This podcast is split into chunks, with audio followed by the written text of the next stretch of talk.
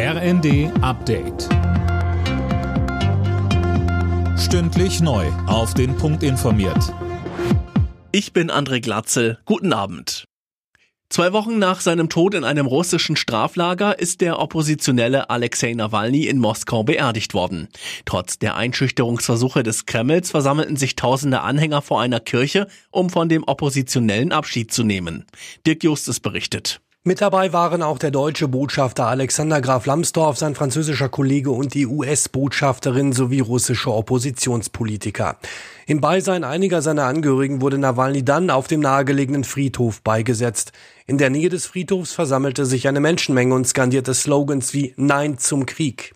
Vor Ort war auch ein Großaufgebot russischer Sicherheitskräfte. Laut Menschenrechtlern soll es Dutzende Festnahmen gegeben haben. Ein Autofahrer ist im polnischen Stettin in eine Menschenmenge gefahren und hat mindestens 17 Menschen verletzt. Nach Behördenangaben fuhr das Auto in eine Gruppe von Passanten, die gerade über einen Überweg ging. Zwei der Verletzten schwebten demnach in Lebensgefahr, der Fahrer wurde festgenommen. Ermittler haben einen Schlag gegen die größte deutschsprachige kriminellen Internetplattform gelandet. Es gab in Deutschland und im Ausland Razzien und Festnahmen. Auf Crime Market wurden laut Polizei unter anderem Drogen, Waffen und Anleitungen zu schweren Straftaten angeboten.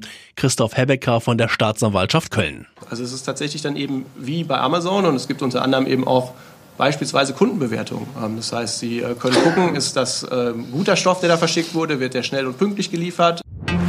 In Österreich gelten seit heute schärfere Strafen für Raser. Ab 60 kmh Überschreitung innerorts kann das Auto vorübergehend eingezogen werden. Ab 80 ist es dauerhaft weg.